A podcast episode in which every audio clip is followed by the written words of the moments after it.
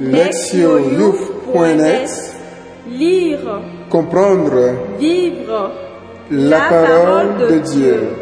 Lire ou écouter Chaque semaine, www.lectioyouf.net 16e dimanche du temps ordinaire, année A. Priez. Psaume 86. Seigneur, tu es pardon et bonté, plein d'amour pour tous ceux qui t'appellent. Yahvé entend ma prière, attentif à la voix de ma plainte. Toutes les nations que tu as faites viendront se prosterner devant toi, Seigneur, et rendre gloire à ton nom, car tu es grand et tu fais des merveilles, toi, Dieu, et toi seul. Mais toi, Seigneur, Dieu de tendresse et de pitié, lent à la colère, plein d'amour et de vérité, tourne-toi vers moi. Pitié pour moi. Donne à ton serviteur ta force et ton salut au fils de ta servante. Lire la parole. Première lecture. Sagesse de Salomon 12, 13, 16 à 19. Car il n'y a pas en dehors de toi de Dieu qui ait soin de tous pour que tu doives lui montrer que tes jugements n'ont pas été injustes. Car ta force est le principe de ta justice et de dominer sur tout te fait ménager tout. Tu montres ta force si l'on ne croit pas à la plénitude de ta puissance et tu confonds l'audace de ceux qui la connaissent. Mais toi, dominant ta force, tu juges avec modération et tu nous gouvernes avec de grands ménagements, car tu n'as qu'à vouloir et ta puissance est là.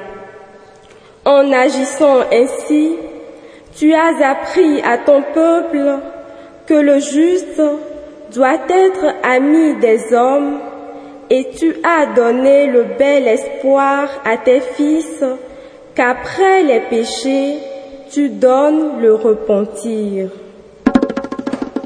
Deuxième lecture de la lettre aux Romains au chapitre 8, versets 26 et 27. Pareillement, l'Esprit vient au secours de notre faiblesse, car nous ne savons que demander pour prier comme il faut. Mais l'Esprit lui-même intercède pour nous en des gémissements ineffables, et celui qui sonde les cœurs sait quel est le désir de l'Esprit et que son intercession pour les saints correspond aux vues de Dieu. Évangile Matthieu chapitre 13 versets 24 à 30. Il leur proposa une autre parabole. Il en va du royaume des cieux comme d'un homme qui a semé du bon grain dans son champ. Or, pendant que les gens dormaient, son ennemi est venu, il a semé à son tour de l'ivraie au beau milieu du blé et il s'en est allé.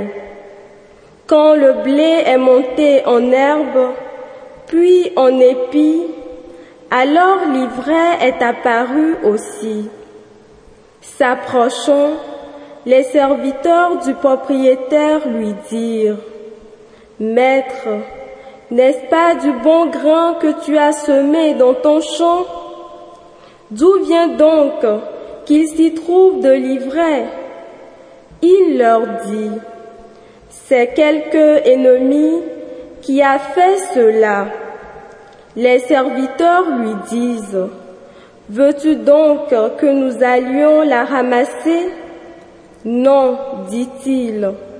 vous risqueriez en ramassant l'ivraie d'arracher en même temps le blé. Laissez l'un et l'autre croître ensemble jusqu'à la moisson.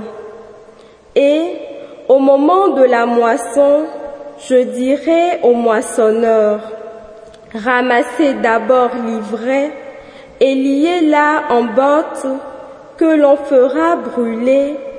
Quant au blé, recueillez-le dans mon grenier. Entendre la parole. Le thème. La patience de Dieu. Le monde, pas plus que la communauté chrétienne, n'est un endroit parfait. De nombreuses questions se posent. Pourquoi Dieu permet-il l'existence des fauteurs de troubles, des pervers, des méchants qui affectent négativement leurs semblables et le monde? La réponse que la liturgie de ce, de ce jour fournit à de telles questions est simple. Dieu est patient. Dans la dernière partie du livre de la sagesse, l'auteur réfléchit aux différentes modalités d'action de la sagesse de Dieu dans l'histoire d'Israël. Il se concentre sur l'Exode et le périple d'Israël à travers le désert jusqu'à la terre promise. Une fois arrivés, les Israélites rencontrèrent les habitants du pays, appelés les Cananéens, qui, ignorant les voies de Dieu, vivaient dans le mal et commettaient des crimes abominables, tels ceux de tuer des enfants pour les offrir au sacrifice à leur Dieu et de manger la chair humaine. Leurs mauvaises actions est la raison pour laquelle Dieu décida de les arracher de leur terre pour la donner à un peuple de croyants. Ennemis de Dieu étrangers à ses voies, ils devaient perdre leur territoire. Ce passage difficile réclame un commentaire et une explication supplémentaire. En premier lieu, le texte affirme que Dieu jouit d'une autonomie et d'une autorité absolue, agissant comme il le veut. Ainsi que nous le lisons aujourd'hui, il n'a de compte à rendre à personne au sujet de ses actions et de ses jugements. Il n'y a pas d'autre Dieu que lui. Cela étant, il ne prend pas plaisir à déployer son pouvoir et n'utilise pas sa force de façon arbitraire. Il agit avec justice et ne met en jeu son extraordinaire puissance que lorsque ses créatures doutent, rejettent ou remettent en question son autorité en tant que seul vrai Dieu. En second lieu, bien qu'il soit le maître de la création tout entière, il agit avec mesure. L'auteur affirme ainsi, mais toi, dominant ta force, tu juges avec modération et tu nous gouvernes avec de grands ménagements. Maîtrise et modération dans l'exercice du pouvoir absolu révèlent un Dieu patient et bon, qui n'est ni capricieux ni méchant. Qui plus est, sa bonté et sa patience s'étendent même aux habitants dévoyés de la terre de Canaan, tel que l'affirme le livre de la sagesse. Au lieu de les détruire soudainement et définitivement d'un seul coup, Dieu se montra indulgent, leur donnant le temps et la possibilité de venir à lui et de le reconnaître comme le vrai Dieu. Ainsi, de s'amender et de quitter leur voie mauvaise. L'auteur conclut que la clémence et la patience de Dieu avec les méchants est une leçon pour les justes. Comme Dieu, ils doivent être patients les uns à l'égard des autres, méditant sur sa miséricorde et sa longanimité. Dans la deuxième lecture de dimanche dernier, Paul nous entretenait du désir de la vie en plénitude, celle qui attend les croyants dans l'éternité. Il poursuit sa réflexion affirmant que notre salut est objet d'espérance. Être sauvé en espérance signifie que le salut est déjà accompli grâce à la mort et à la résurrection de Jésus, mais que son plein accomplissement relève encore du futur. De fait, tous ces effets ne sont pas encore perceptibles et visibles. Nous avons encore à affronter le péché, la mort et le mal avant que le processus du salut ne s'accomplisse pleinement lors de la parousie du Christ. Les chrétiens sont en chemin. Ils ne sont pas encore parvenus au but. Ce que Paul reconnaît quand il écrit, mais espérer ce que nous ne voyons pas, c'est l'attendre avec constance. Cette situation conduit l'apôtre à se tourner vers l'Esprit Saint et le rôle qu'il joue. Il affirme que l'Esprit vient à notre aide dans notre faiblesse. Paul présente celle-ci comme la simple expérience humaine dans le monde présent où nous sommes encore sujets au péché, à la corruption, à la mort. L'un des aspects de cette faiblesse est notre incapacité à prier, c'est-à-dire notre difficulté à entrer en contact intime avec Dieu. Dans cette situation de faiblesse et d'isolement par rapport à lui, l'Esprit vient à notre secours. Il intercède pour nous en des gémissements ineffables. Paul se réfère ici au travail de l'Esprit dans la partie la plus intérieure de l'être humain, qui se livre à la prière. Celle-ci peut être efficace et puissante, bien qu'elle soit parfois inarticulée.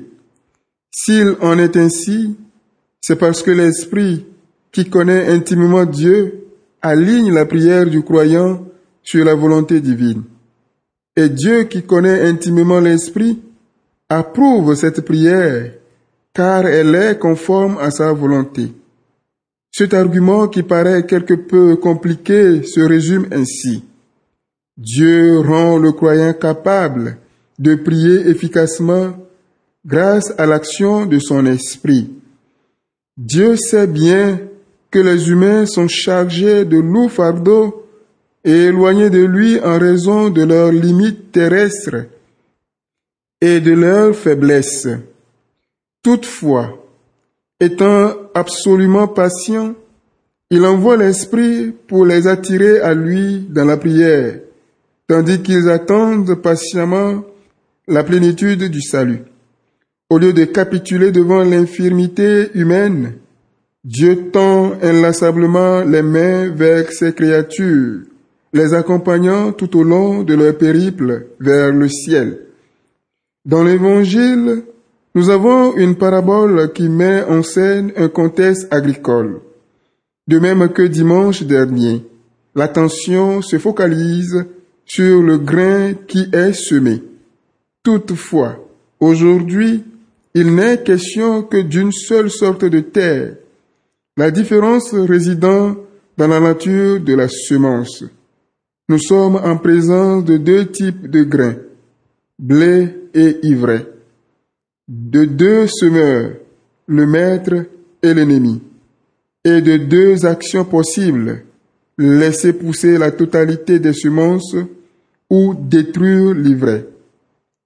Le maître sème un bon grain qui deviendra du blé comestible et nourrissant, tandis que l'ennemi en sème un mauvais qui deviendra l'ivraie. Le résultat est un champ où se mélangent bonnes et mauvaises pousses.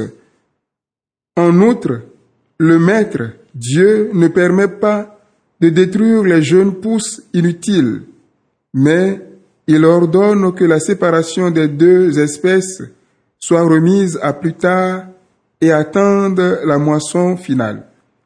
Dieu permet que son champ soit une assemblée mélangée de bons et de méchants. La parabole s'applique à la situation de la communauté mathéenne. Elle en illustre la nature mélangée, faite de bons et de méchants, de doux et d'arrogants, de sécourables et de nuisibles, ce qui renvoie aussi à toutes les communautés chrétiennes. La parabole enseigne que Dieu permet et tolère une telle situation, au moins en ce qui concerne la vie présente. La raison de cette tolérance est de donner l'opportunité à ceux qui en ont besoin de changer et de se repentir. Les justes doivent accepter cet état de fait et se montrer patients, imitant ainsi la patience divine pour permettre aux impies de s'amender. La liturgie de ce jour nous présente Dieu en tant qu'il est patient.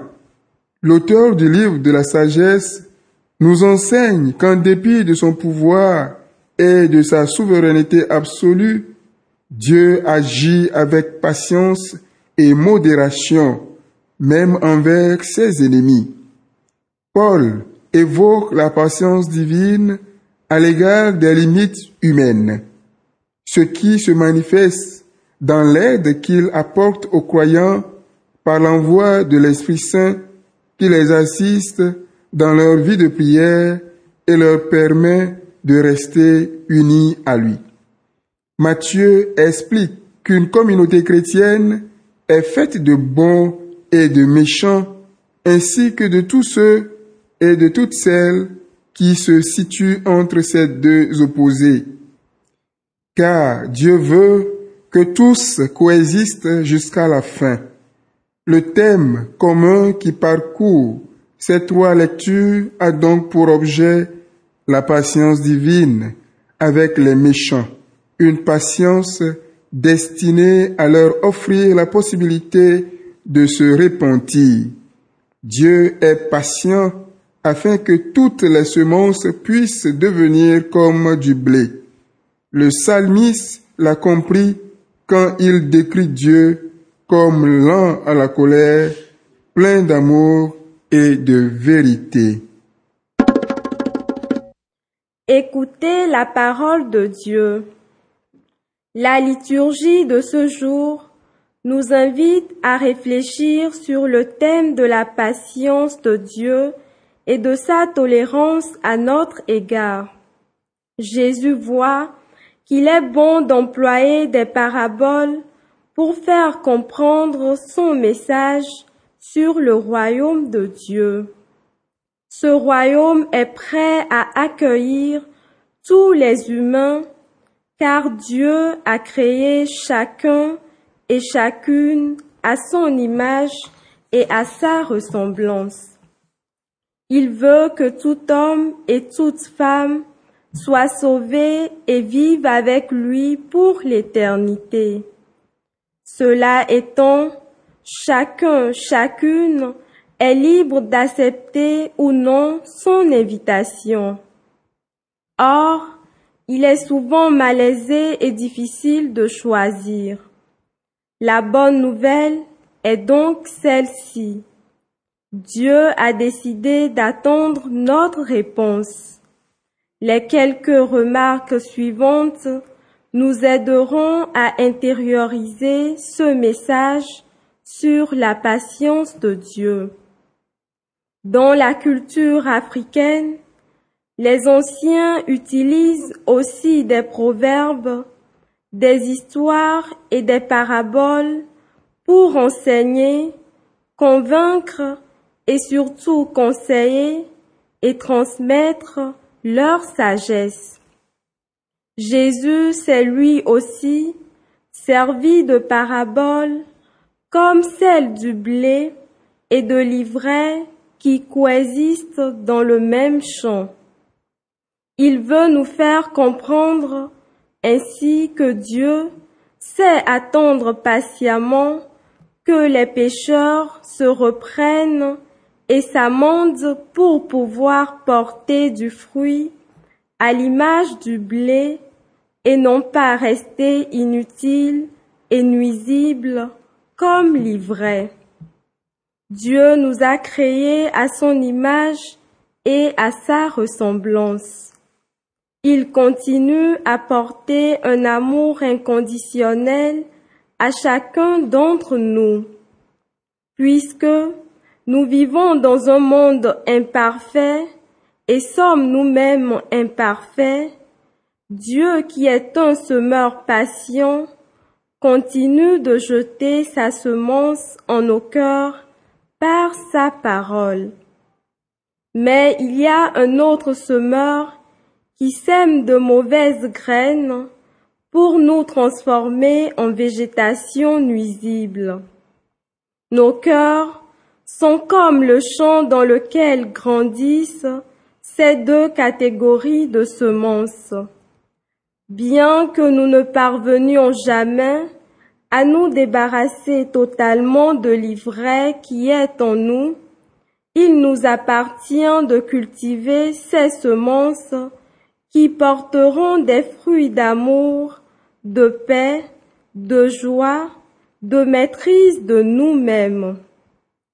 Nous avons le pouvoir d'arroser et de soigner les bonnes graines afin qu'elles grandissent et soient plus rapides et plus grandes que les mauvaises.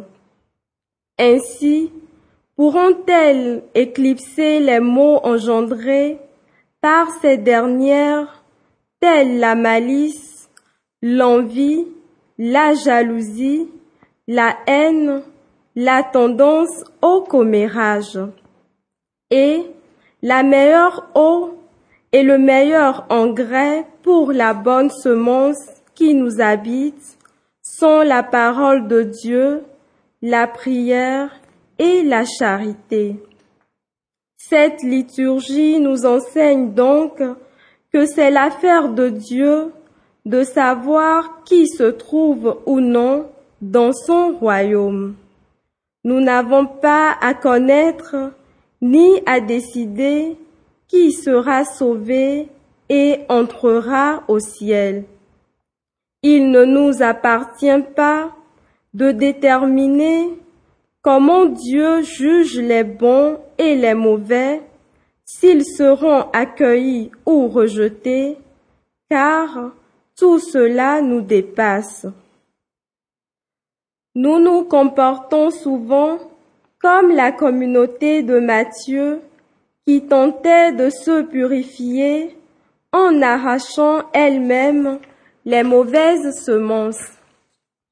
En faisant ainsi, nous risquons de faire plus de mal que de bien.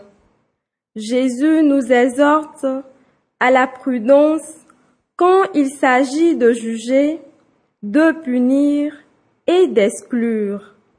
Trop souvent, nous portons des jugements hâtifs en cataloguant telle ou telle personne comme une mauvaise graine alors que nous ignorons ce qu'il en est réellement.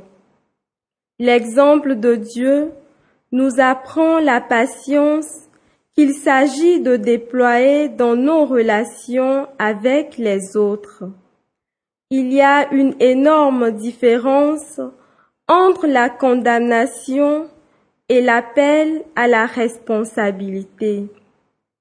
En tant que chrétiens et chrétiennes, nous ne pouvons certes pas rester indifférents à la présence parmi nous de gens qui dévient et font le mal, mais en même temps, nous devons être patients et tolérants.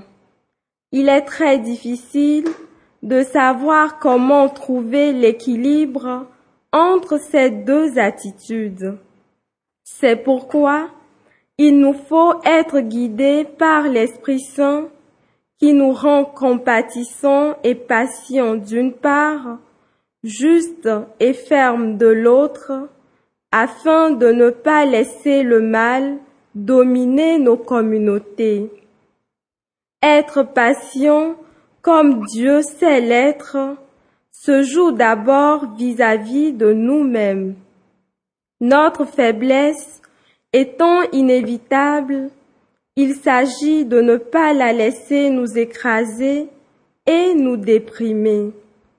Être patient signifie aussi montrer de la patience à l'égard des autres, se comporter avec douceur, éviter de les condamner pour leurs actes mauvais et leur offrir de l'aide pour qu'ils puissent devenir de bonnes plantes. Proverbe. Ne blâme pas Dieu d'avoir créé le tigre, mais remercie-le de ne pas lui avoir donné des ailes.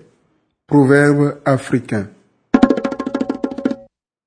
Agir, s'examiner. Quels sont les points faibles et les fautes que je déteste le plus en moi? Suis-je assez patient pour ne pas les laisser me déprimer et me dominer? Qu'est-ce que je pense de ceux qui agissent mal dans ma communauté?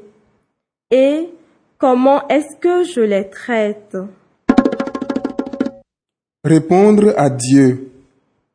Je m'engage personnellement à être patient ou patiente au cours de la semaine qui vient. Patient envers ma propre faiblesse que j'accepterai et patient envers ceux qui me mettent en colère et me troublent. Répondre à notre monde. Pour répondre à notre monde, je purifierai mon cœur en ne ressaisant pas de mauvaises pensées et j'irai recevoir le sacrement de la réconciliation si j'ai été rempli de pensées de colère contre moi-même ou contre les autres. En tant que groupe, nous pensons à une situation ou à des gens à l'égard desquels nous devons être patients. Comment allons-nous répondre à ce défi en nous montrant tout à la fois patients mais résolus à corriger le mal Priez. Dieu, de grâce et de miséricorde, nous te remercions de pardonner nos péchés et de te montrer patient avec nous. Ton amour inaltérable, abondant et attentif, s'étend également à tous les êtres humains, qu'ils soient bons ou méchants. Accorde-nous le Saint-Esprit pour que nous soyons patients et tolérants les uns envers les autres. Que l'Esprit nous guide et nous conduise sur les chemins qui mènent à ton royaume. Nous te le demandons par le Christ notre Seigneur. Amen. Lectionyouf.net Lire, Comprendre. Vivre. La parole de Dieu. lire ou écouter. Chaque semaine, www.lectionyouf.net